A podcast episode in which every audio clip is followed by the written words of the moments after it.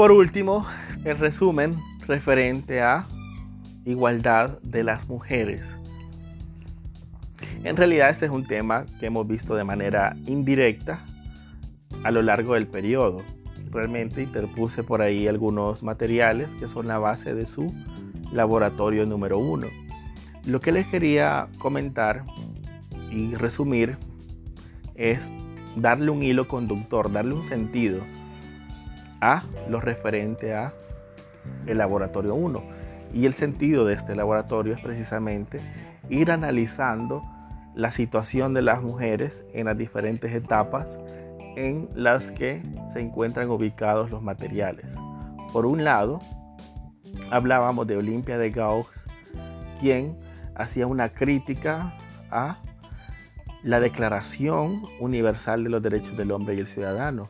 ¿Se recuerdan? Ella hace una declaración, un modelo de declaración. De hecho, su escrito es del año 1791, es decir, dos años después de la declaración y en el mismo año de la constitución francesa, de la primera constitución francesa. Entonces, ella hace una especie de ironía, ella ironiza la Declaración de los Derechos del Hombre y el Ciudadano y dice, bueno, ¿y nosotros qué somos? Nosotros como mujeres, ¿qué somos, señores? Entonces, ¿cómo es eso que es universal y que todos son iguales? ¿Y las mujeres? Esa era la enorme pregunta, y algo así decía el Laboratorio 1. Entonces, podemos decir que en esa igualdad ante la ley, la primera igualdad que surgió, no era trato igual a todos aunque fueran la sociedad heterogénea, sino que hubieron segmentos de la población que fueran vilmente ignorados, como el caso de un segmento mayoritario, ni siquiera menor, como son las mujeres. Posteriormente, un, escrito de John Stuart Mill que tiene que ver con la época posterior, ya bien enraizado el proceso revolucionario y republicano, hablamos de la siguiente fase que es el sufragismo, que tiene que ver con, bueno, no estamos, no estamos siendo reconocidos. Las mujeres no estamos siendo reconocidas, o bueno, al menos de manera formal. Y ahora queremos, queremos que se nos reconozcan todos los derechos.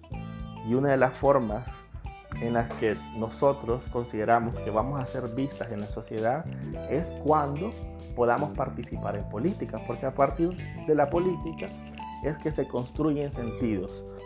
A partir de la política se construyen segmentos de población representados y representables. Es por eso que queremos participar, queremos que tener el derecho de participar para así poder cambiar nuestra situación. Entonces, también el derecho al voto le fue negado en su momento. Por muchísimo tiempo compartimos por ahí algunas ilustraciones que en 1919, 1920 se burlaban de muchas mujeres que querían votar. Se les veía como malas, como las nunca besadas, las feas, las amargadas, las histéricas. Ojo con eso. Entonces, la lucha por los derechos de las mujeres ha ido muy, muy, muy atrasada, incluso con, con los derechos fundamentales. Siempre han tenido que luchar después de conseguir un derecho, y tienen que luchar doblemente para ser reconocidas. Posteriormente hablaba las, los materiales del socialismo y del feminismo. Y la discriminación, ojo, no solamente ha sido en el capitalismo, no ha sido solamente en el capitalismo.